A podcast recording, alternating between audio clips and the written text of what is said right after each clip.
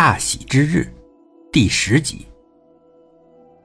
丁伟接到女儿的电话的时候，是焦头烂额的，但在电话里面，他还尽量保持着平稳的语调。他说：“他肯定是不能回去吃饭了，他外地的几个大客户都来了，要参加明天的婚礼，他得好好招待这些财神爷，安排他们住下后，晚上得陪他们。”放下手机。只安静了两三分钟，争论又开始了。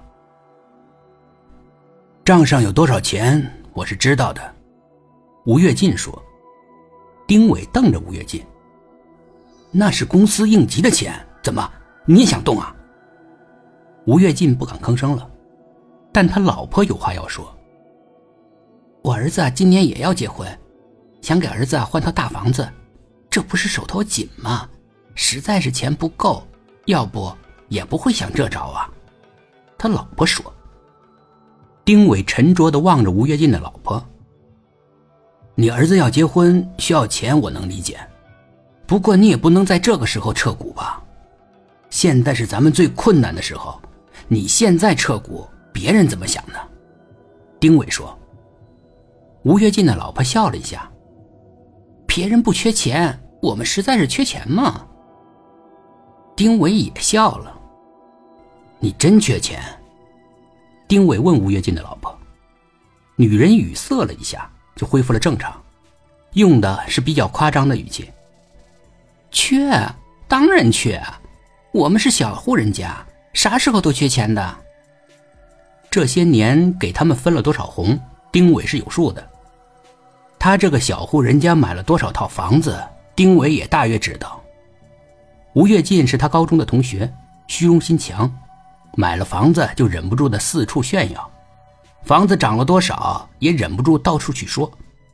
他老婆倒是挺沉稳的，他们真缺钱，无非是看厂子最近效益太差，环保局又频频来找事儿，他们想先撤。吴跃进这两口子什么亏都不想吃，在他们眼里只能占便宜，吃亏吗？那是别人的事儿，可丁伟也不好说破这点，他不再看女人，而是瞧着吴跃进，他这高中时候的死党。你这是第三次跟我谈撤股的事吧？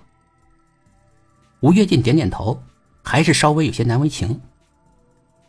第二次你谈这事儿的时候，我让冯律师给你核算了一下，如何给你退，也告诉了你一个数目。你如果现在还坚持要退，可以，按照那个数目退给你吧。吴跃进还没答话，他老婆抢先大笑了：“开什么玩笑？那个数目就把我们打发了，那就是打发要饭的呀。”丁伟忍住自己的脾气：“那怎么开玩笑呢？那是在会计核算咱们所有的资产以后，郑重的告诉你们的价格。冯律师也认可这个价格。”女人哼了一声：“。”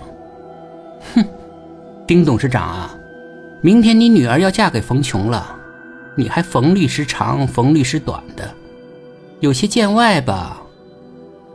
冯琼即将是我的女婿，我不否认，但他也是厂子的法律顾问，有关厂子的事情，他就是个律师的角色。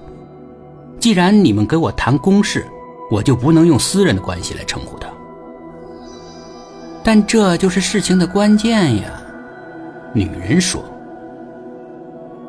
本集故事播讲完毕，点击上方的订阅，订阅不迷路。